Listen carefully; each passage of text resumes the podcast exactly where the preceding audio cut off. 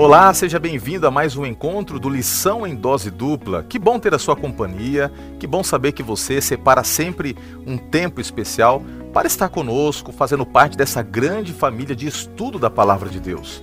Ao longo desse trimestre, nós aprendemos sobre o livro de Gênesis. Estamos já chegando no final da lição, a 12 lição. Vamos falar hoje sobre José, o príncipe do Egito, uma continuação da temática da semana passada. Eu quero desafiar você desde agora a pegar aí o seu smartphone e compartilhar essa transmissão. Você pode fazer isso através do próprio YouTube, pegando o link e encaminhando para os seus contatos do WhatsApp se você estiver no Facebook, é mais fácil ainda, você pode nesse momento entrar na nossa página, compartilhar essa transmissão e assim mais e mais pessoas vão ter a oportunidade de saber que existe um canal que estuda a lição com profundidade, ao mesmo tempo procurando sempre de maneira simples passar conceitos que fazem a diferença na nossa vida, nossa vida, nossa caminhada com Deus no dia a dia. Olha só, não se esqueça que, além desse momento de, de, estudo, de recapitulação, você pode ter acesso também ao resumo das principais ideias. No link de descrição desse vídeo, você vai ter a possibilidade de acessar a síntese de tudo aquilo que nós vamos conversar. É lição em dose dupla, e porque é lição em dose dupla, tem o meu amigo comigo aqui, pastor Wanderson Domingos. Como é que você tá? E aí, Tudo meu certinho? amigo? Tudo bem? Bom demais ter você aqui conosco. Passou rápido, Rapaz, né? você é um parceiro nota 10.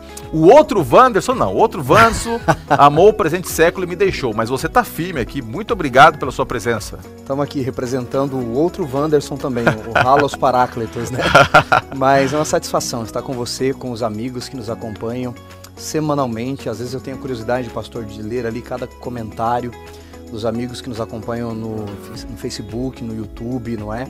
E também pelas outras formas, não é? De podcast, Deezer, entre outros que estão ouvindo a lição. E a gente aprende muito com essa lição, com esse guia de estudos, não é? Aprende demais. Sabe, é, Wanderson, estava lá, pastor, essa, essa semana que passou, no sábado, eu estava na região de Guarujá. E foi muito legal ali interagindo com os amigos, com os irmãos, novas pessoas que a gente vai agregando para nossa caminhada, né? De, de, de confraternização, amigos em Cristo, de verdade. E eles estavam comentando: olha, Pastor Roger, gostamos demais de participar ali, todas as semanas, do Lição em Dose Dupla. Um abraço especial para você que é da Baixada, um abraço especial para você do Guarujá. Outro dia estava em Santos, é Bertioga. Eu estou desbravando, Pastor Vanso, um local muito legal, igrejas vibrantes, pulsantes. Está sendo muito bom conhecer o território da Ápice. Para quem não sabe o que é Ápice, é a Associação Paulista Sudeste da Igreja Adventista do Sétimo Dia, que atende toda essa região aqui do ABCDMR e toda a Baixada Santista. É uma região administrativa da Igreja Adventista e agora tem a responsabilidade de estar à frente do Departamento de Escola Sabatina, ASA e também Ministério Pessoal e interagindo a gente vai entendendo como essa família é linda, como essa família é especial. Eu sei que tem pessoas de outras partes do Brasil, pessoas que são os nossos amigos, não necessariamente são membros da Igreja Adventista, mas têm o apreço pelo estudo da Palavra de Deus. Todos vocês são bem-vindos e é assim mesmo, né, pastor? É uma grande família. Nós nos tornamos uma grande família em Cristo, né? Eu sempre lembro daquele episódio quando os irmãos de Jesus vão buscá-lo e dizem: Olha, teu irmão, tua mãe estão aí. Jesus diz: Quem são? Minha mãe, meus irmãos minhas irmãs, são os que fazem a vontade de Deus, não é? Então a gente se torna, pela palavra de Deus, uma grande família, né, Pastor Roger? Isso é fantástico, né? É, e nesse, nesse contexto, é, agora pegando uma aplicação no aspecto climático da coisa, espera só um pouquinho, você já vai entender. A gente acaba sendo aquecido pelo estudo da palavra de Deus, porque tá um frio miserável aqui, viu? O frio, uma oscilação, pelo menos na nossa região, não sei de onde você está assistindo, mas aqui de onde nós estamos transmitindo, de São Bernardo, a gente passa por altos e baixos, né? Uma hora tá quente, outra hora tá frio, mas já faz um bom período de tempo que nós estamos convivendo com o frio, mas sentimos o nosso coração aquecido cada vez que nós pegamos a Bíblia. E lembre-se, o guia de estudos nada mais é do que uma ferramenta para estudarmos a Bíblia, a palavra de Deus. Um abraço para alguém aí ou podemos tocar o barco aqui e fazemos oração? Pastorzão, quero mandar um abraço especial pro Prepa Joaquim e a Norma, eles nos acompanham pelas redes sociais, mandou mensagem essa semana. Foi meu preceptor quando eu era aluno de teologia. Então, um abraço especial para eles, pessoal do NASP que nos acompanha também. Pastor Adolfo Soares, que nos acompanha lá da divisão sul-americana, isso é muito legal. E o pessoal que eu estive no fim de semana no Jardim Casa Grande, dizendo, pastor, ó, a gente acompanha a lição, manda um abraço, pastor Roger, tá dado o um abraço aí, tá bom? Legal, penso. Daqui a um pouco mais estarei lá no Casa Grande também, um programa especial que nós vamos ter aí, pregando, treinando, capacitando a igreja. Vai nessa elegância aí, pastor? Pô, Gente, não, não estou, não tá... estou no teu naipe, nem no teu nível, porque você O dia em que eu puder ter um casaco como esse, eu virarei ah. também um evangelista. Virarei um evangelista. Mas que por isso? enquanto, é o frio, um é o frio. departamental, então estamos aqui, ó, compactos, mas irradiando o brilho da sua glória, tá bom? Nem Salomão teve um terno desse aí. É que o frio aqui, gente, tá 9 graus bateu hoje, tá? E vai ficar bem mais frio ainda. Então, Pastor Roger, ele, ele passa frio, mas não perde elegância. É isso aí, meu amigo. Vamos que vamos. Vamos então convidar o personagem principal para estar conosco, Cristo Jesus, através dessa oração. Pedir o pastor Vanderson nos conduzir então na presença de Deus através desta prece. Querido Deus e Pai, nós vamos recapitular um pouco mais sobre a vida de José no Egito, as dificuldades, mas também o poder que ele alcançou no Egito. E nós podemos entender de fato que em todos os pecados cometidos contra ele, em todos os delitos cometidos contra José, o Senhor estava ali com a tua mão poderosa para mostrar que quando o Senhor está conosco, mesmo o mal que cometem contra nós, o Senhor conduz para a tua glória. Que o Senhor também nos ajude a todos os propósitos serem realizados para a tua glória e compreendermos as lições desta semana por Jesus. Amém. Amém.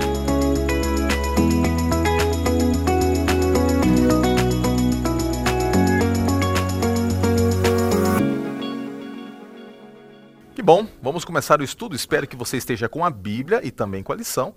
Lembrando que é o estudo da Bíblia por intermédio da lição, tá bom?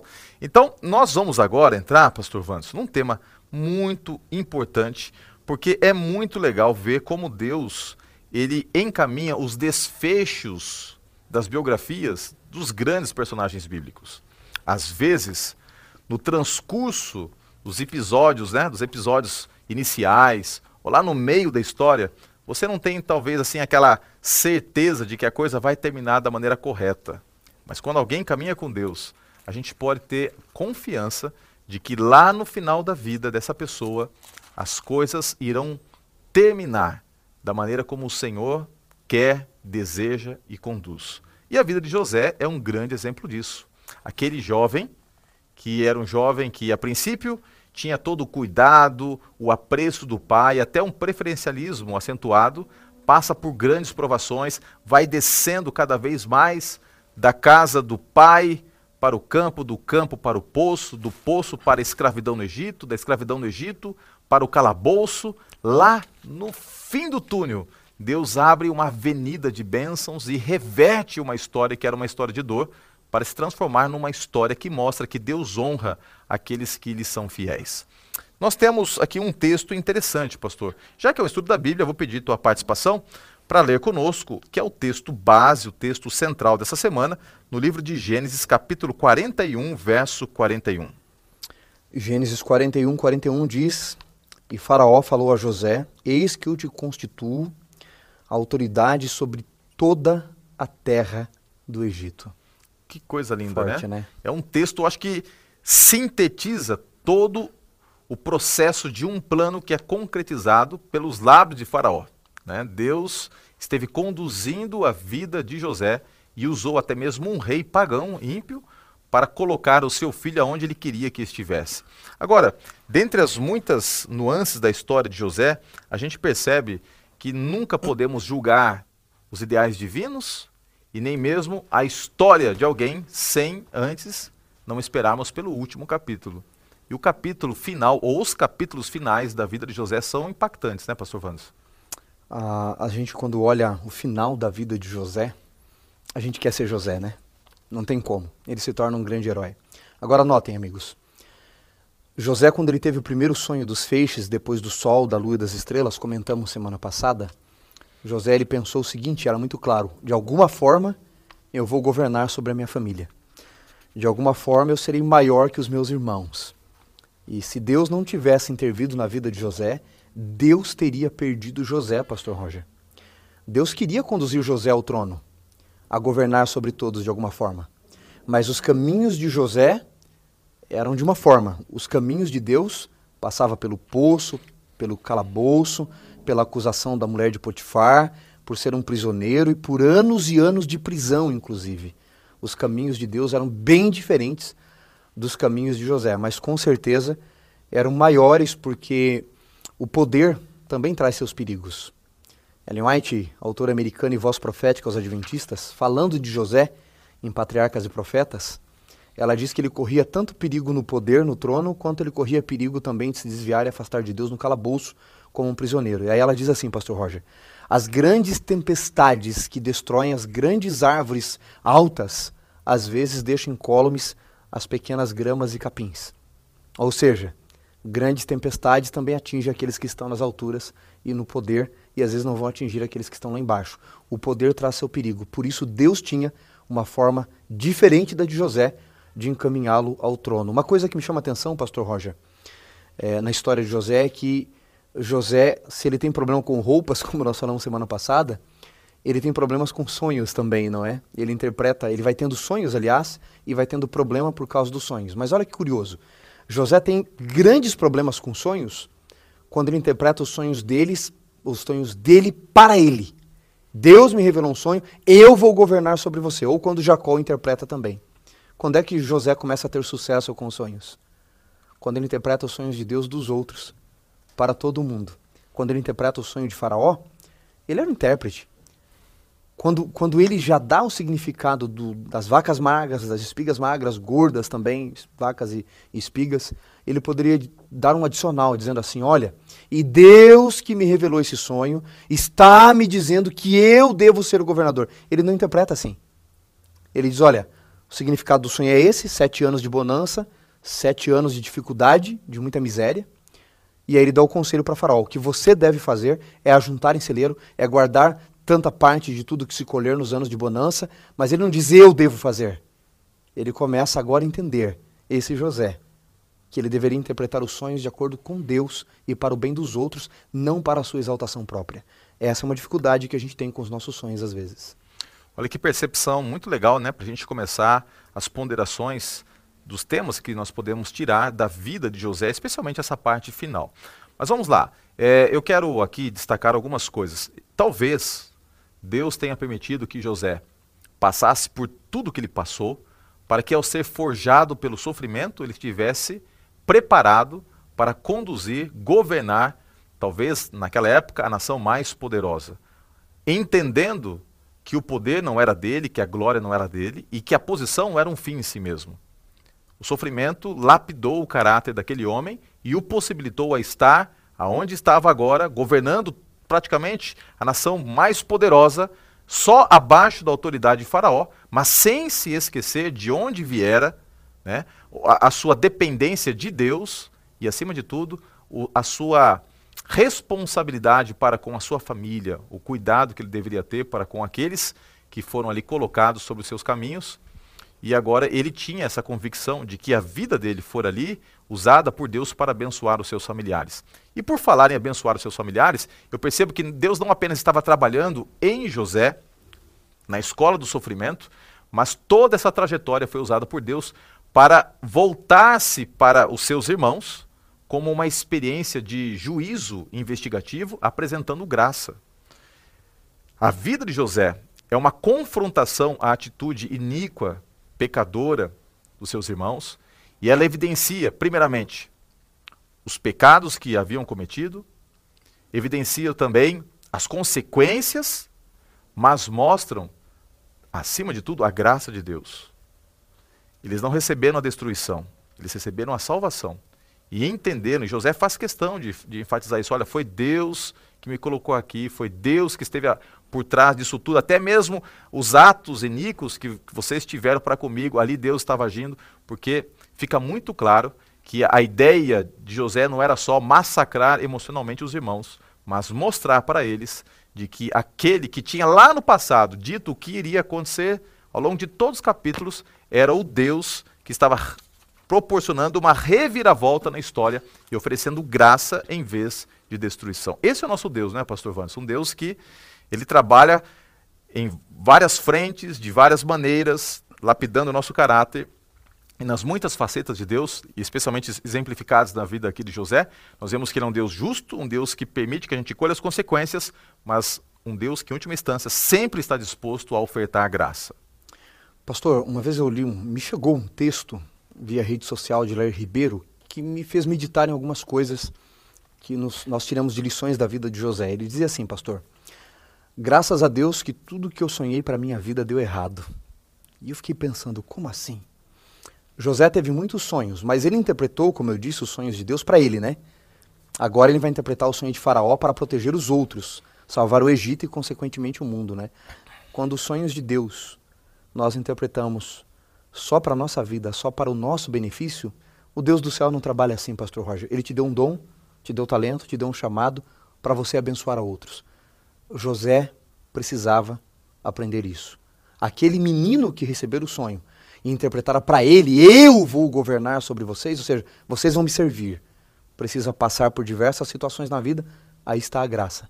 Para dizer, não, Deus não está me colocando no trono para vocês me servirem. Deus está me colocando no trono para eu servir vocês.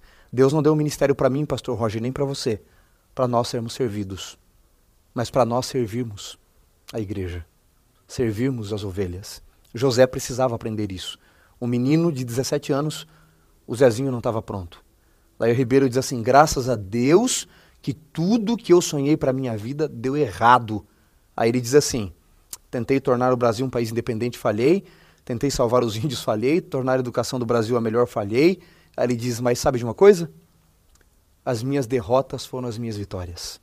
Quando a gente olha a vida de José, Pastor Roger, aí está a graça. Ei, você que está aí nos assistindo, você mesmo, você já parou para pensar que suas aparentes derrotas podem ser a sua vitória? Quando nós olhamos a vida de José no fim, as derrotas se tornaram vitórias. Aí Lair Ribeiro diz, sabe o quê? Ele encerra o texto dizendo assim: Graças a Deus que tudo que eu sonhei para mim deu errado. Tentei fazer isso, errei, tentei salvar o Brasil, errei, a educação melhor perdi, mas as minhas derrotas foram as minhas vitórias, porque eu preferiria morrer como um derrotado do que ser como os meus inimigos. Eu teria vergonha de vencer como eles. Deus está ensinando isso para José. José é melhor morrer como um prisioneiro do que vencer como seus irmãos. Você deveria ter vergonha de vencer como eles. Eles não venceram. O encontro deles vai mostrar isso. Eles não tinham vencido de verdade. A graça de Deus transformou José para ele não se perder com o poder. E vai usar José e a sua história para salvar os seus irmãos. É uma história de graça, concordo contigo, pastor. Da graça de Deus manifesta para pegar os erros humanos e transformar em vitórias divinas. Vamos fazer o seguinte, vamos tentar agora resumir, usar aqui o poder da síntese, para a gente entender o momento né, em que nós estamos aqui analisando da vida de José. Veja bem, José, filho de Raquel e de Jacó. O filho preferido e, ao mesmo tempo, odiado pelos seus irmãos por ter uma, um, uma situação privilegiada no coração do pai. Ele é vendido como escravo pelos irmãos, traído por eles, ele até seria morto se não fosse por uma intervenção divina, e ele vai parar no Egito. Lá no Egito ele se destaca, porque em vez de se revoltar contra Deus, tudo o que ele faz, ele faz para glorificar o nome de Deus e faz bem feito, e Deus honra José. Mas, ao ser cobiçado pela esposa de Potifar, ele resiste ao pecado e, por ter resistido ao pecado, é caluniado e jogado numa prisão. Passa muito tempo, anos naquela prisão mas ali também a mão do Senhor está sobre ele e ele é respeitado pelos seus colegas que ali estão. Ele passa a ter uma posição de governo, de domínio lá no calabouço, concedido pelo carcereiro principal. Lá ele tem a possibilidade de interpretar sonhos, ele interpreta o sonho do padeiro, conforme ele falou, aconteceu. Ele interpreta também o sonho né, do copeiro, e conforme ele falou, aconteceu. E posteriormente, a história de que ele era um homem que tinha o dom espiritual de interpretar sonhos cai no ouvido do faraó e o faraó então pede que ele interprete o sonho e ele de maneira muito sábia interpreta o sonho. Agora tem um ponto importante aqui. Quando ele interpretou o sonho, e naquele sonho que o faraó viu que as vacas magras, sete vacas magras, comiam as vacas gordas, fortes, assim por diante, ele tem a sensibilidade de dizer: olha, é o seguinte, Faraó, o que o sonho quer dizer é o seguinte: quer dizer que haverá sete anos de bonança que serão sucedidos por sete anos de extrema fome, de miséria. Portanto, aqui está o sonho. Mas o que me chama a atenção, pastor Wanderson, é o seguinte, que ele não apenas ele fala para o faraó o significado do sonho, ele é proativo. Ele tem uma atitude de, de liderança. Talvez algo que ele tenha adquirido na escola, né? na escola é, da escravidão, na escola da servidão, na escola do aprisionamento. Ele aprendeu a, a ser líder em momentos de adversidade. Então, o que a lição destaca é que ele não apenas foi passivo, mas ele foi ativo.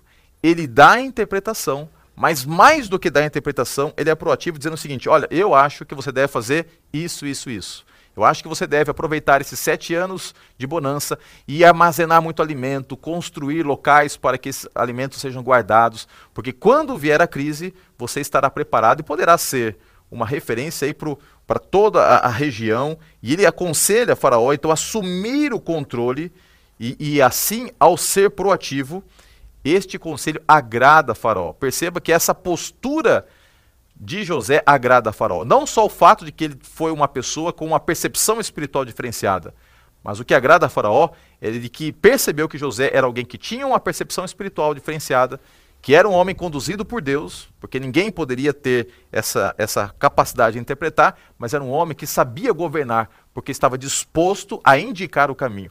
E é importante, né, pastor Wanderson, quando a gente vê que não apenas devemos valorizar o aspecto espiritual, mas ter iniciativa, ser proativos, saber o que fazer com a revelação que nos é dada. José, quando ele está indo para o Egito, né, Ellen White, em Patriarcas de Profetas, ela diz que ele decidiu firmemente no seu coração servir ao Deus de Abraão, de Isaac e de Jacó. E ela narra assim: ele via por entre as montanhas o local exato das tendas de seu pai Jacó não sabia se iria encontrá-lo nunca mais. Ao invés de se afundar na amargura, no desespero, se afastar de Deus, acusar a Deus de tudo que der errado, José decide servir a Deus. E, e servir a Deus, pastor, não é ficar inerte, né? Hoje de manhã eu vi uma frase que dizia assim, né? Bora correr atrás dos nossos sonhos, porque correndo já está difícil, deitado é impossível, né? Uhum. José não resolveu ficar deitado dizer, não, vou me afastar de Deus agora. Por incrível que pareça, José aproveitou as oportunidades em meias calamidades da vida. Isso é fantástico, não é? Até porque José devia de alguma forma saber que mar calmo não produz bons marinheiros, não é? São as tempestades da vida. Pastor, por três vezes na narrativa, quando José reencontra os seus irmãos, ele diz assim: Deus estava no comando. Foi Deus quem me enviou. Foi Deus quem estava no comando. Quando nós vemos José sendo vendido para o Egito, e, e, nós vemos ele indo de escravo, não é? Cada vez pior até o calabouço, nós não entendemos as pontas soltas desta malha. Mas Deus está costurando tudo. Não foi à toa que o venderam para uma tribo que ia para o Egito. Percebeu? Não foi à toa que o venderam para uma tribo que ia para o Egito. A mão de Deus já estava ali, cumprindo os planos dele, os propósitos dele na vida de José para a sua glória. Não foi à toa que ele foi ser escravo de um alto oficial de Faraó. E não foi à toa também, embora pareça justo, que a mulher de Potifar tentou atacá-lo e ele foi parar no calabouço. Anos depois, o copeiro do rei. Quem era o copeiro? Não era um mero experimentador de bebidas, servidor de bebidas. Era um dos homens de mais alta confiança, é o que Neemias era do rei, porque a vida do rei, a vida de Faraó estava na mão dele. Não foi à toa que ele foi parar na mesma masmorra. E não foi à toa que ele se esqueceu de José. Sabe por que o copeiro se esqueceu de José? Porque Deus havia se lembrado. Porque Deus não havia se esquecido. Porque Deus sabia que José ainda não estava pronto. Na língua, na cultura, ele precisava de mais um tempo. Os tempos, de, os planos de Deus não conhecem adiantamento nem tardança. Os planos de Deus, eles acontecem no momento certo. Pastor Roger, posso fazer um, um apelo no meio da lição para os nossos ouvintes aqui? Você autoriza? Deve, deve. Você que manda. Será que eu estou falando para alguém aí que está enxergando pontas soltas de uma malha, de uma trama? A vida de José faz completo sentido quando ele olha, a gente olha ela do fim, não é? Pois bem, Ellen White de novo, porque ela é bem mais sábia do que a gente. Deus não faria com a nossa vida o mesmo que nós mesmos faríamos se pudéssemos ver o fim desde o início. Se eu fosse José, um dia ainda quero fazer um sermão assim, Pastor Roger. Se eu fosse José, se eu fosse José e pudesse ver as coisas como Deus tinha visto, também teria ido para o poço, também teria sido vendido ao Egito, também iria para a casa de Potifar, também deixaria o ser atacado pela mulher de Potifar, porque era a única forma de eu para um calabouço onde anos depois o homem de maior confiança do Egito iria, de Faraó iria. Se eu fosse José e como Deus pudesse ver o fim desde o início, faria com a minha vida o mesmo. Deus não está fazendo o mesmo com a sua vida? Graças a Deus que tudo que eu sonhei para mim deu errado, senão eu não estaria aqui com o pastor Roger e com vocês. E tudo isso que ele vivenciou, ele possibilitou ser um homem sábio. E tanto é que quando ele recebe agora a responsabilidade de interpretar o sonho, eu gosto muito do, que ele disse, se você tem sua Bíblia, leia comigo, Gênesis 41, verso 32, diz assim: O sonho de Faraó foi dúplice, porque a coisa é estabelecida por Deus e Deus se apressa em fazê-lo. Ou seja, Deus deu dois sonhos significando a mesma coisa. Esteja atento, Faraó, porque a coisa é séria e vai acontecer mesmo. Agora presta atenção. Diz o verso 33, 33. Agora, pois, escolha Faraó um homem ajuizado e sábio e ponha sobre toda a terra do Egito. Eu não creio que ele foi político, mas eu creio que ele foi sábio em dizer: Rei, hey, você tem tantas coisas aí para cuidar, Faraó, que você não, não terá como gerenciar um processo exclusivamente de abastecimento, de ampliação, né, da possibilidade de estruturação de, de, de armazéns para as comidas que estariam ali, os grãos que seriam colhidos assim por diante. Então você tem que colocar alguém específico para governar, para cuidar dessa logística. E ao ser extremamente pragmático no seu conselho, o faraó diz assim: Olha, você é a pessoa, não tem ninguém melhor do que você. Perceba que ele foi sábio ao dizer o, o, o significado do sonho, mas ele é sábio também ao indicar o caminho. E o faraó diz: Olha, você é a pessoa certa. E ali por sete anos, ele gerencia todo o processo né, de, de armazenamento, de ampliação da estrutura alimentícia do país. O país está preparado para a diversidade e só o país estava. E agora, é, alguns paradoxos interessantes. O povo de Deus, representado pela família de Jacó, que estava lá em Canaã, não se preparou para aquilo que o povo pagão, com a presença de um servo de Deus, teve a competência e a capacidade de se preparar. Por quê? A grande questão não era o povo em si, mas quem estava agindo na história. E Deus precisava, para cumprir seus desígnios, que um povo pagão se preparasse para que os seus filhos lá em Canaã sentissem a necessidade de irem até o Egito para que a história tivesse o seu capítulo final. Deus estava por detrás disso. Passados esses sete anos de bonança, vem a fome. E quando vem a fome, qual foi a atitude de Jacó? Isso, é Jacó mesmo.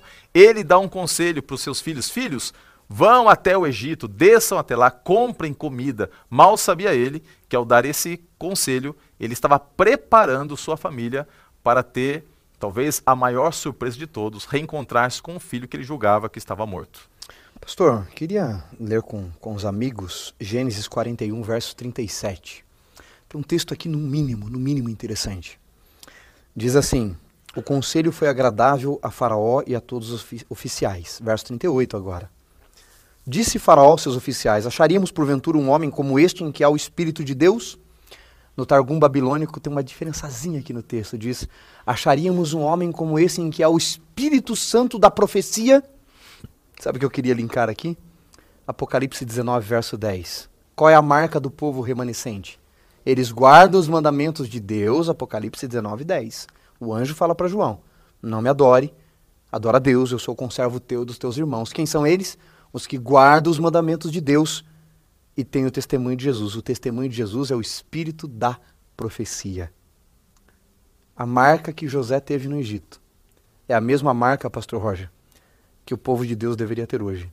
Sábio, temente a Deus, sabe enxergar as oportunidades para pregar o evangelho, como você bem colocou, não é? Faraó chamou José para interpretar sonho, não para dar conselho.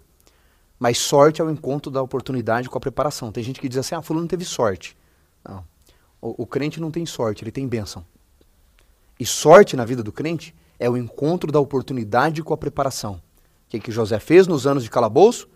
Se preparou, ajudou a administrar a casa de Potifar, aprendeu administração, ajudou a administrar a prisão, e lá tinha que ser tudo muito regrado, aprendeu economia, aprendeu a língua dos egípcios, falou com o faraó na língua dele, inclusive quando ele encontra seus irmãos, ele fala na língua egípcia, eles não entendem, quando ele não dá se reconhecer aos irmãos, e é o que José faz, ele tem o Espírito Santo da profecia. Pastor Roger, eu vejo muita gente reclamando que está difícil o emprego, e está mesmo, e a gente tem orado e buscado ajudar da melhor forma, mas a gente tem se preparado para ter empregos melhores?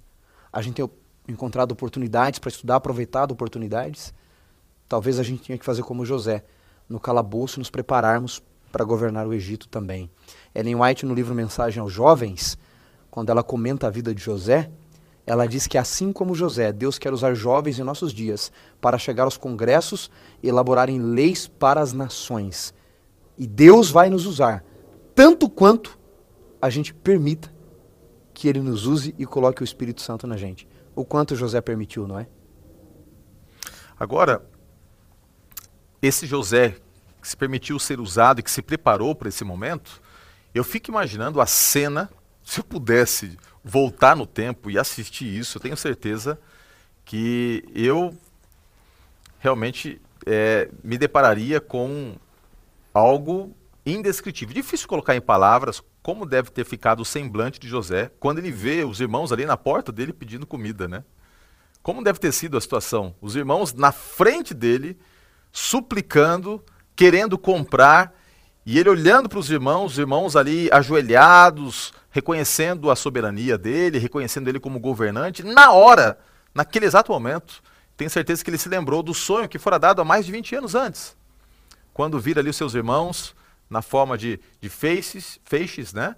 É, sendo dobrados diante dele. Deus estava cumprindo o sonho. E quando a gente vê esta cena, a cena do encontro, José confrontando seus irmãos, José encontrando novamente seus irmãos, duas coisas acontecem. Jacques Ducan aqui diz, neste guia de estudos, que a primeira coisa que estava acontecendo era a segurança de que Deus ali estava realizando o cumprimento dos sonhos. Primeiro, aquela cena era o cumprimento dos sonhos, porque o que Deus promete, ele cumpre. Pode passar 10 anos, 20 anos, quando chega a hora de cumprir, aquilo que Deus estabeleceu se cumpre. Nunca duvide das promessas de Deus. Às vezes nós duvidamos, a gente questiona, a gente fica pensando, será que? E nós tivemos, vou abrir uma parêntese agora, já que nós estamos aí numa pegada aí homilética de fazer aplicações, eu vou fazer uma aplicação aqui. Às vezes nós ficamos questionando, será que realmente Jesus vai voltar? Será que as coisas vão acontecer como estão descritas na Bíblia, no Espírito de Profecia? O ser humano é especialista em utilizar-se do tempo como um elemento para questionar a promessa divina. Só que o tempo apenas confirma na hora certa que Deus é Deus. 20 anos depois, cerca de 20 anos depois, lá estava acontecendo, primeiramente, o cumprimento daquilo que Deus havia dito para José em sonhos, quando ele ainda era um adolescente. Uma outra coisa que nós podemos ver aqui é que aquilo, aquela cena que estava se desenrolando ali, era uma resposta de Deus. Uma resposta a quê? A atitude ímpia, perversa. Porque em algum momento nós temos que ser confrontados com o nosso erro. Lógico que Deus ele sempre oferta a graça. Lá no último momento, no último capítulo, na última cena, quando há contrição, arrependimento, quando há confissão, Deus ele é um Deus maravilhoso. Ele diz de maneira clara através das escrituras que ele não tem prazer na morte dos ímpios. Deus quer que todos cheguem ao arrependimento, diz a palavra de Deus. Mas Deus permite muitas vezes que nós sejamos confrontados pelos nossos erros.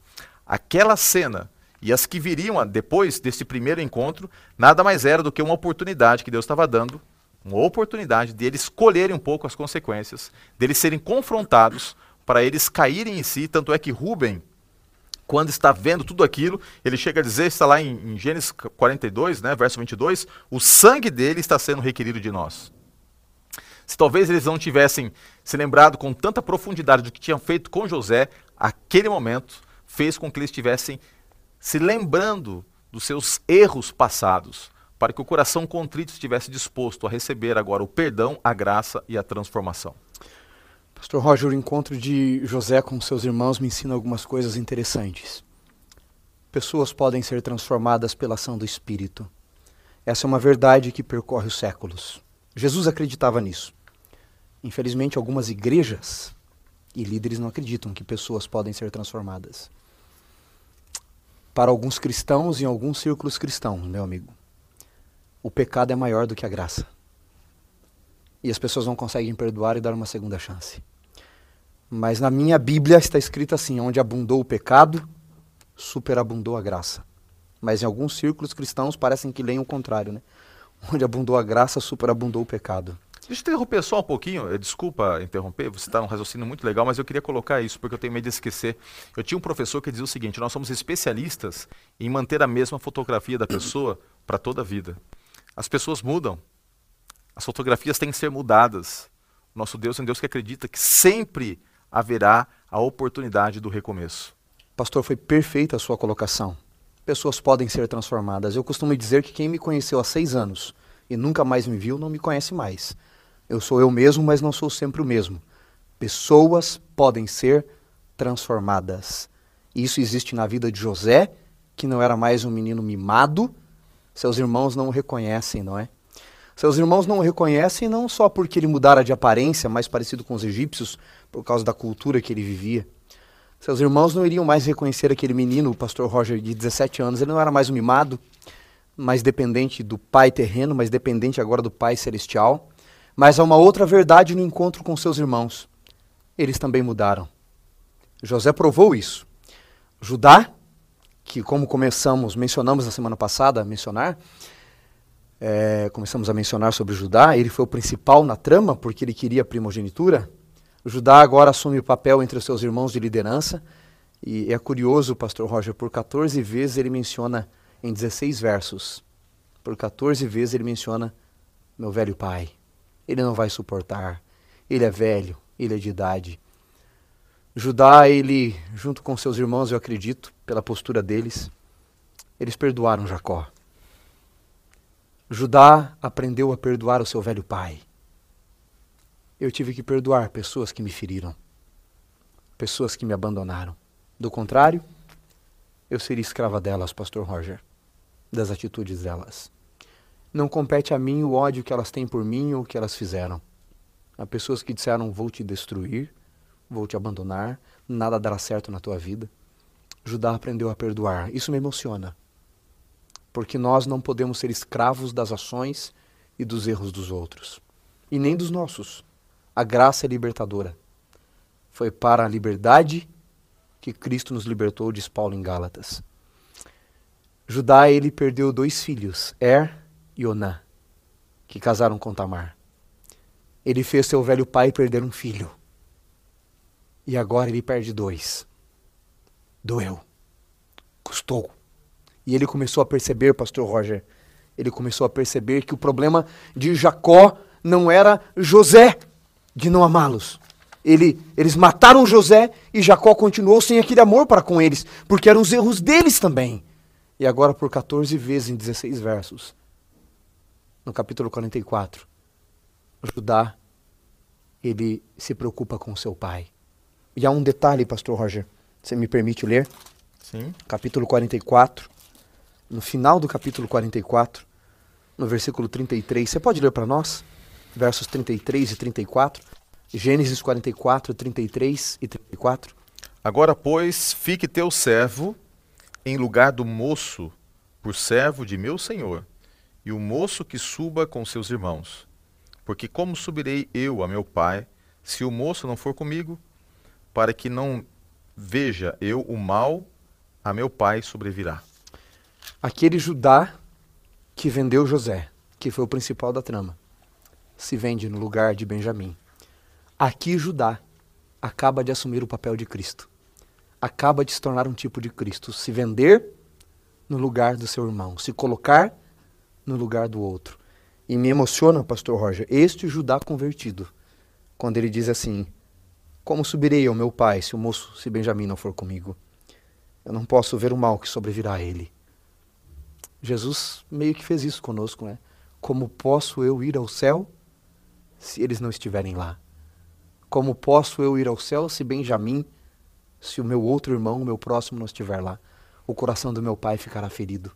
Eu prefiro morrer no lugar de Benjamim do que subir a Canaã sem o meu irmão. Pastor Roger, quanta lição nós podemos tirar daqui? É, inclusive, eu quero destacar, e você foi muito usado por Deus, dizendo assim, olha, que a graça de Deus ela é perdoadora, e você percebe as digitais do perdão na vida de Judá. E eu também acrescento que a graça do Senhor é transformadora, porque o que aconteceu não foi só perdão, foi uma, uma transformação radical. Além do mais, tem um, um, ponto aqui importante. Nós até falamos isso semana passada, mas vamos explorar um pouquinho aqui antes de nós continuarmos aqui na temática descrita aqui, né, pelo autor. É, é interessante que Judá ele queria a bênção, a bênção que foi de Abraão, a bênção que foi de Isaac, a bênção que era de Jacó, ele queria. E ele tentou tirar o irmão do caminho para poder ter acesso a essa bênção. E no final da vida, ele recebe essa bênção. A bênção espiritual, a bênção de ser o, o, conduto da linhagem, acaba com ele. E lá no capítulo 49, o próprio Jacó, é claro, dizer o seguinte: os teus irmãos se dobrarão diante de ti. Os teus irmãos se dobrarão diante de ti. Só que tem um, um ponto importante para nós destacarmos aqui. A bênção seria dele, mas a maior bênção não era simplesmente o fato de abrir o caminho para o Messias, mas a bênção de ter uma vida transformada. E Judá teve a sua vida transformada. Uma postura como essa, aquele que entregou para a morte agora se entrega para que os outros possam viver. Isso é muito lindo. E, e quando a gente vai aqui para a história, a gente percebe, fazendo aqui um, uma rápida análise da história, Judá e os seus irmãos, eles descem até o Egito, e lá no Egito, eles são reconhecidos por José. Eles não reconhecem José, mas José os reconhece. E aí José, ele vai lidando com aquela situação até de uma maneira é, inusitada, quase que cheirando ao sarcasmo, e em algum momento ele, ele dá o que os irmãos estão pedindo, mas ele não tem coragem de tomar posse do dinheiro dos seus irmãos, o dinheiro do pai, ele sabia que era dinheiro sofrido. Né? Então o que, que ele faz? junto com os sacos de alimentos que foram levados para a casa de Jacó, o dinheiro também foi ali colocado. Ele não ficou com nenhum dinheiro, né? Ele, ele colocou tudo ali, a ponto de quando os irmãos estão nesse trajeto e reconhecem que todo o dinheiro estava dentro da comida, eles ficam desesperados. Olha, isso aqui tem uma trama, alguma coisa vai acontecer com a gente. Mas enfim, eles chegam lá, contam para o pai tudo o que tinha acontecido, que realmente lá tinha né, abundância de, de, de mantimentos e tal. E o pai fica um pouco apreensivo, eles ficam ali apreensivos. O tempo passa e a comida acaba. E eles têm que voltar novamente. Só que, quando eles voltam, a história seria diferente. Porque agora o que entra em cena é Benjamim. Eles teriam que trazer Benjamim porque foi uma, uma solicitação. Uma solicitação de José. Olha, vamos voltar a negociar aí. Eu posso ajudar mais. Só que eu preciso ver este. E é interessante que havia um preferencialismo. De alguma forma, aqui o guia de estudos nos mostra que José conseguia virar a página. Ele conseguia perdoar os irmãos. Mas ele, de maneira exemplificada, queria mostrar para os irmãos o que ele tinha sofrido, como ele tinha vivido e queria perceber se essa mudança era real. Porque quando depois de muitas tratativas, Judá consegue convencer o pai em liberar o irmão, Benjamim, e eles chegam lá diante de José. Benjamim é tratado de uma maneira muito mais cordial que os outros que ali estão. Né? Ele prepara ali um jantar. Benjamim é servido sete vezes mais. E de acordo com o Espírito de Profecia, Ellen White falando sobre isso no livro Patriarcas e Profetas, eu vou parafrasear o que ela está dizendo aqui, mas ela, eh, José estava só de olho para perceber se haveria ressentimentos e mágoas ao ver ali, ao verem o irmão sendo privilegiado em detrimento deles. Mas não havia mais esse, esse sentimento. Não havia mais, né? Olha só o que ela diz aqui, no livro Patriarcas e Profetas, página 187. Por este sinal de favor para com Benjamim, esperava averiguar, né, ou verificar se, os, se o irmão mais novo era olhado com inveja e ódio que haviam sido manifestados para com ele Ainda supondo que José não compreendesse a sua língua, os irmãos conversavam livremente uns com os outros, ou seja, não tinha mais ressentimento nenhum. E então ele pôde perceber que a vida se encarregara de mudar o coração daqueles homens. Agora, a postura deles não era de inveja, pelo contrário, uma postura de preocupação, de proteção. O que estava em jogo era a família e não os sonhos individuais. Quando José é enviado para o Egito, ele vai sem a sua própria vontade, não é? Pastor José, a gente disse, poderia se afundar na amargura, né? Quem combate monstros tem que tomar muito cuidado para não se tornar pior do que os monstros que combate. Se José se afundasse na amargura, esperasse um tempo de vingança, ele se afundaria, não teria a bênção de Deus, não chegaria, quem sabe, nem a oportunidade de vingar os seus irmãos, perderia a salvação. Enquanto Deus estava trabalhando na vida dele no Egito, porque Deus de alguma forma permitiu que ele estivesse lá, a trama final mostra isso, Deus também estava trabalhando na vida dos seus irmãos. A Bíblia conta um pouco mais a história de, de Judá, mas os outros também passaram por dificuldades ao longo da vida e chegam ali já transformados. Mas a Bíblia quer ressaltar um pouco mais Judá. No capítulo 45, pastor, nesse encontro e revelação com seus irmãos, José, ele, ele cita várias vezes, como eu disse, não é? Capítulo 45, verso 7. Deus me enviou adiante de vós. Verso 8. Assim não foste vós que me enviaste para cá, e sim Deus, que me pôs por pai de Faraó e senhor de toda a sua casa e governador em toda a terra do Egito. Não foram os irmãos que enviaram José para o Egito. De alguma forma foi Deus que os usou para aquilo. José não sabia que precisava de transformação também, os irmãos não sabiam. José não podia se afundar na amargura, sabe por quê? Aparentemente, aos olhos humanos, pastor Roger, seus irmãos o enviaram para o Egito, né? Mas Deus também deu algum jeito, uma forma de enviá-los para o mesmo Egito. José chega como escravo nesse Egito que eles o enviaram. E Deus só acrescenta. Aliás, José significa o seu nome aquele que Deus acrescenta, né? Esse é o significado do nome José. Acrescentado ou aquele que Deus acrescenta. Aquele que chega como escravo vai ganhando ascensão.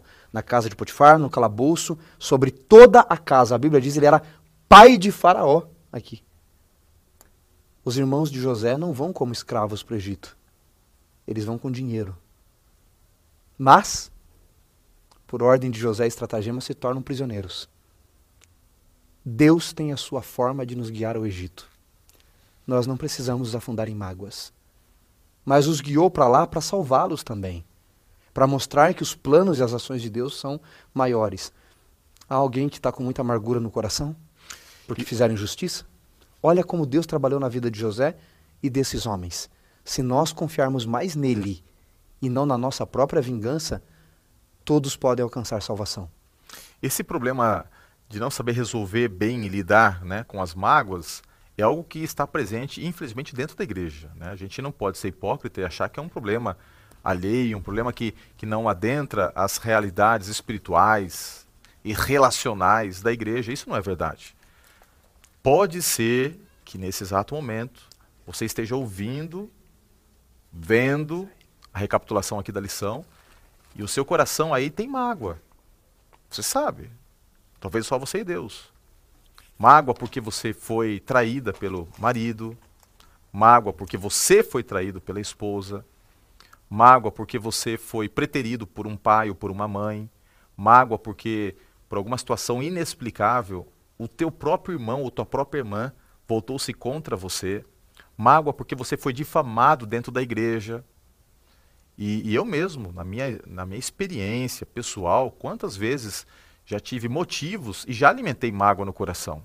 Só que ter mágoa é o mesmo que você beber veneno e querer que o outro morra. Né? Não tem lógica nenhuma, porque o, a mágoa é destrutiva.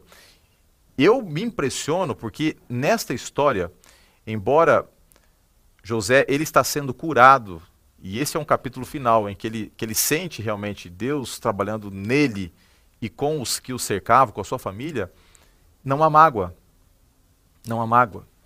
Ele é usado como instrumento para mostrar para os irmãos o peso dos pecados deles e mostrar para eles também a possibilidade de transformação, de renovação, de graça, de perdão, mas não há mágoa. Tanto é que, como o pastor mencionou, por várias vezes, ele, várias vezes ele menciona: foi Deus quem assim o quis, foi Deus quem me colocou nessa situação, para que o que era mal fosse transformado em algo bom. Desta forma, eu entendo que este problema, que é um problema tão comum e presente na igreja, histórias como essa devem ser é, gatilhos para que a gente possa buscar em Deus cura, especialmente para buscar em Deus a oportunidade de perdão. Então, se eu estou falando com alguém que não está conseguindo perdoar, por favor, até mesmo antes de você continuar aí ouvindo, faça uma oração agora. Peça para que Deus te ajude a perdoar, tirar de lado o ressentimento. Quando você se liberta através do perdão, você percebe como, como é leve, como é gostosa a vida quando você não tem mágoa, quando você deixa nas mãos de Deus. José deixou nas mãos de Deus. O futuro dos seus irmãos estava na mão de Deus. Se Deus iria reverter a história ou não, não importava para José, estava nas mãos de Deus. Na hora certa, do jeito certo, as coisas aconteceram para glorificar o nome de Deus através da vida dele. Eu tenho certeza que se você perdoar em algum momento, você vai ser glorificado como instrumento nas mãos de Deus, e o nome de Deus, acima de tudo, é que será glorificado e exaltado através da sua vida. E a maneira como a história vai terminar, deixa com Deus. Ele sabe do jeitinho certo como tudo deve terminar. Ele, ele conduz por caminhos bem melhores que os nossos. Pastor, eu queria destacar duas coisinhas ainda na história de José, ou três até, se você me permitir, que o tempo já está avançado, né? Mas a lição menciona, nosso guia, sobre o copo da adivinhação. Alguém pode dizer, oh, José se misturou com as questões do Egito. Não, foi um estratagema apenas para testar os seus irmãos. José sabia muito bem que quem dava sonhos e revelava sonhos era Deus. Ele não precisou de copo nenhum, de horóscopo nenhum, para interpretar os sonhos de Faraó, né? Eu vejo muitos cristãos achando que sua vida é determinada por signos, seus relacionamentos, por estrelas. Nós temos um Deus que guia a história. A vida de José, a vida de Daniel, a estátua de Nabucodonosor, tudo isso nos mostra que Deus ele tem o controle da história na palma de suas mãos. Ainda voltando a José, pastor, como é bom confiarmos em Deus, não é? Embora ele não tenha ficado parado, se entregar e confiar em Deus foi determinante, porque embora ele tenha se preparado economicamente na língua e na cultura dos caldeus, foi Deus quem deu o sonho, foi Deus quem revelou e foi Deus quem permitiu a seca e a fartura do Egito. Ainda que a gente se prepare, nossa vida tem que estar nas mãos dele, porque ele tem os detalhes. E pastor, para lhe devolver, eu prometo que não falo mais aí, não, tá? Tranquilo. Tem uma coisa que me chama a atenção ainda na história de José, que eu queria ressaltar, não queria deixar a história de José passar sem este detalhe. No capítulo 45 ainda, quando José se revela aos seus irmãos, no verso 4 tem algo que me chama a atenção. Diz assim, ó, disse José aos seus irmãos, agora chegai-vos para mim. E chegaram-se a ele. Então disse ele, aí vem a grande revelação, eu sou José, irmão de vocês. Aqui já demonstra que ele havia perdoado. Ele não diz, eu sou José, que, que era irmão de vocês. Eu sou José, eu sou irmão de vocês. Eu, eu perdoei vocês. E aí ele diz um outro detalhe aqui. Logo depois da revelação, que é que ele diz? Vive ainda meu velho pai. Pastor, eu acho isso aqui fantástico. Assim que ele se revela e se coloca como irmão deles. Lembra o irmão da parábola? Vindo este teu filho. Ele não diz vindo teu irmão, vindo meu irmão. Vindo este teu filho. José não diz, ele diz eu sou irmão de vocês. E agora José diz assim: Vive o meu velho pai. Eu aprendi isso com o pastor Muniz. Acho fantástico isso. E eu preciso ressaltar isso com vocês. Ele diz assim: Eu honro meu pai. A preocupação dele agora é honrar o pai. Como ele está? Está bem? Tragam ele para cá, eu vou cuidar dele. Tem muita gente, pastor, que não honra pai e mãe. Quinto mandamento. Tem gente que cuida de pai e mãe, obedece pai e mãe, mas não honra. E José honra seu pai. Honrar pai e mãe não é como um jovem disse outra vez. Ah, eu, eu não tenho muito relacionamento com meu pai, mas eu saí da igreja tal, mas eu cuido dele, eu mando dinheiro. Não, você não honra. Se você honrasse, você entenderia os ensinamentos que ele te passou. Mesmo que seu pai já tenha morrido. Você vai dizer, não, essa é a verdade e eu vou honrá-lo, o que ele me ensinou. Tem gente que até obedece, tem gente que até cuida, mas tem gente que não honra. José honrou seu pai, estando longe dele, quando pôde cuidar dele, e mesmo depois que ele morreu, seus irmãos ficaram preocupados, ele disse: Fiquem tranquilos, eu não prometi para vocês que eu perdoei vocês? Não é porque meu pai morreu que eu deixarei de honrá-lo. Honrar pai é mesmo quando ele não está presente, quando ele nem está vivo e você continua então vivendo aquilo que ele te ensinou. Honrar pai e mãe tem, ver, tem que ver muito com honrar a Deus. José aprendeu a honrar a Deus porque honrou a primeira autoridade na sua casa, que era seu pai. Deus não estava apenas cuidando de José, nem apenas cuidando dos irmãos de José ou do próprio Jacó nessa história toda. Deus estava cuidando da sua aliança. Aqui vem um ponto interessante.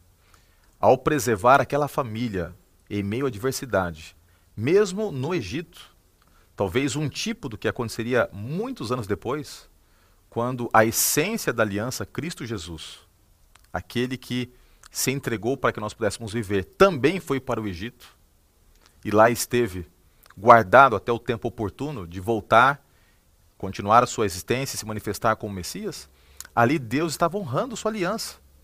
Porque a história de José não é necessariamente sobre José. O pastor Vanderson, a semana passada, destacou muito bem quando você começa a ler a narrativa, que está lá no capítulo 37, Gênesis capítulo 37, você tem aqui algo muito legal. Diz assim, verso 2: Esta é a história de Jacó. Tendo José, ou seja, a história não é sobre José, embora nenhum outro personagem no livro de Gênesis receba tanto destaque e, e tanto de capítulo seja ali designado para ele como José, a história não era sobre ele. A história é sobre o povo de Deus. A história é sobre uma bênção que é dada por intermédio de Abraão e que vai ser desenrolada através das vidas desses personagens. Inclusive, a bênção, quem depois vai continuar através da sua linhagem é Judá, mas através de Judá, através de José, através de Jacó, através de Isaac, Deus está cumprindo a promessa que foi feita a Abraão. Não é lindo a gente pensar dessa forma? Que a vida de José nos mostra que ele não era apenas um príncipe simplesmente para que a sua posição fosse exaltada no final da biografia. Ele era um príncipe porque ele estava ali, naquele local, como príncipe, a preservar algo muito maior, o tesouro ou o reino que ele defendia, apenas como instrumento nas mãos de Deus, era o reino dos céus, o reino de Deus aqui na terra, através da semente abraâmica que depois seria muito mais ampliado e confirmado por intermédio do sangue de Cristo, e Jesus veio falar essencialmente sobre esse reino que está aqui entre nós. Eu acho legal a gente pensar nisso. A história não era sobre José, a história era sobre o povo de Deus, era sobre a aliança de Deus, um Deus que está por detrás de tudo e todos. Eu gosto de pensar nisso, eu gosto de, de meditar que não é a minha vida, em última instância, que importa, pastor Wanderson. É o reino de Deus utilizando-se de mim, utilizando-se de você e a gente vai passar. Se Jesus não voltar daqui a pouquinho, eu creio que ele está muito perto de voltar. Mas mesmo ele voltando dentro de poucos anos, quem me garante que estarei vivo até lá? Porque a história não é sobre mim, a história não é sobre você, não é sobre o meu ego, sobre o seu ego, sobre o, o seu ego, né? Você que está aí assistindo. A história é sobre o povo de Deus e nós somos convidados a fazer parte desse povo. Seja como um instrumento para governar, seja um instrumento como para ser convertido no processo, para pastorear, para cuidar, não importa a posição que você ocupa, a história não é sobre nós, a história é sobre o povo de Deus e sobre o próprio Deus. E nós temos que aprender. Paulo diz que tudo que foi escrito para o nosso ensino foi escrito, não é? Pastor Roger, a história de José, ela na verdade é uma miniatura da história de Israel. Veja, você leu o capítulo 37. É esta a história de Jacó, Tendo José 17 anos, apacentava as ovelhas de seu pai com os filhos de Bila e Zilpa e trazia mais notícias. Ou seja, vai correlacionar a história, porque veja, José vai para o Egito e ele se torna escravo no Egito. Quem é que vai para o Egito se torna escravo no Egito? A nação de Israel. José, ele se torna príncipe no Egito. Dentre os filhos de Israel, Moisés será o príncipe do Egito. E se Moisés tivesse aprendido as lições que Joquebed havia ensinado, não seria necessário talvez passar pelo que passou. Deus libertaria o povo sem Moisés se tornar um assassino. Moisés poderia ser o faraó do Egito, como José governou o Egito, e libertar o povo, e teria que abrir mão de todo o poder também depois. A história de José é a história de Israel em miniatura, aquele que vai para o Egito, aquele que se torna escravo, aquele que governa o Egito. A falha foi que Moisés matou alguém ali no meio, porque senão ele também teria se tornado o faraó do Egito, como a própria Bíblia diz, né? preparado para ser faraó. A história é a miniatura. E que, que lição aprendemos então? Se Deus queria tirar Israel dali depois para governar o mundo todo com a sua bênção, e, e José governa o mundo todo, talvez a lição que fique para nós, já que a história é sobre nós, Pastor Roger, é que ninguém que não aprenda a se curvar como um escravo e aprender as lições de humildade, aquele que não, não aprende está disposto a se curvar como escravo, também não está preparado para se levantar como governador. Jesus disse que aquele que quiser ser o maior tem que ser o menor. Aquele que quiser ser senhor tem que ser servo. Aquele que quiser ser o primeiro tem que aprender a ser o último. Não está disposto a passar pelo calabouço? Não está preparado para o trono. Não está disposto a se curvar como escravo, como servo? Não pode se levantar como senhor.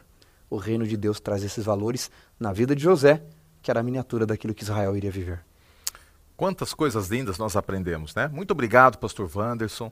Muito obrigado você que esteve aí o tempo todo participando, ouvindo, meditando, refletindo, talvez já se preparando, porque vai passar a lição aí no sábado, vai se levantar como professor, que a bênção de Deus esteja contigo, iluminando a sua mente, para que você possa é, transmitir mais do que conhecimento, possa transmitir o poder de Deus através das suas palavras, através das suas atitudes. E eu quero orar por você, especialmente por você que está aí. É, como o pastor Vanderson mencionou, nós lemos, viu? Tanto ele quanto eu. Eu sei porque nós temos esse feeling e muitas vezes conversamos sobre isso. Nós lemos os comentários, todos que são comentados ali, tudo que é comentado, tanto no YouTube quanto no Facebook, nós estamos ali acompanhando. Obviamente que a gente não consegue ter acesso aos comentários que são guardados no coração daqueles que ouvem através do Spotify, do Deezer, assim por diante. Mas se você quiser, sempre coloque o seu comentário, o seu pedido de oração, seu agradecimento, nós temos uma equipe que sempre está disposta a orar e várias igrejas aí se, se encarregam de nos ajudar nesse ministério de intercessão através da oração. Então, vamos orar por você nesse momento. E se você tem algo especial para colocar nas mãos de Deus, uma luta, assim como José teve tantas lutas, se quiser compartilhar, fique à vontade em compartilhar essa luta, que nós estaremos orando por você também. Vamos orar. Senhor Deus, muito obrigado pelo privilégio que o Senhor nos concedeu de estudarmos essa lição tão preciosa. A lição da vida de José nos mostra que, muito além daquilo que os nossos olhos podem perceber ou ver, muito além disso, há uma mão poderosa que nos segura em cada curva, que nos mantém firmes em todas as retas desta vida, nos dando a segurança que o Senhor deseja nos colocar lá no final da nossa história, no último capítulo, no lugar certo e para tanto, ó Pai, nos dê a disposição de entendermos que o Senhor precisa estar no volante, o Senhor precisa estar conduzindo, para que José se transformasse no príncipe glorioso lá no Egito. Nós também, olhando para essa cena, entendemos que ao, longo dos anos, a sua vontade e o seu coração foi moldado conforme os teus desígnios eternos. Portanto, ó Deus, pedimos que essa mesma mão poderosa possa lapidar nossa vida, possa nos forjar, para que o desfecho da vida de José seja o nosso desfecho, para que entendamos que a história não é só sobre nós, é sobre o Senhor agindo através de nós. Amém. Entregamos nossa vida nas tuas mãos e oramos em nome de Cristo Jesus. Amém.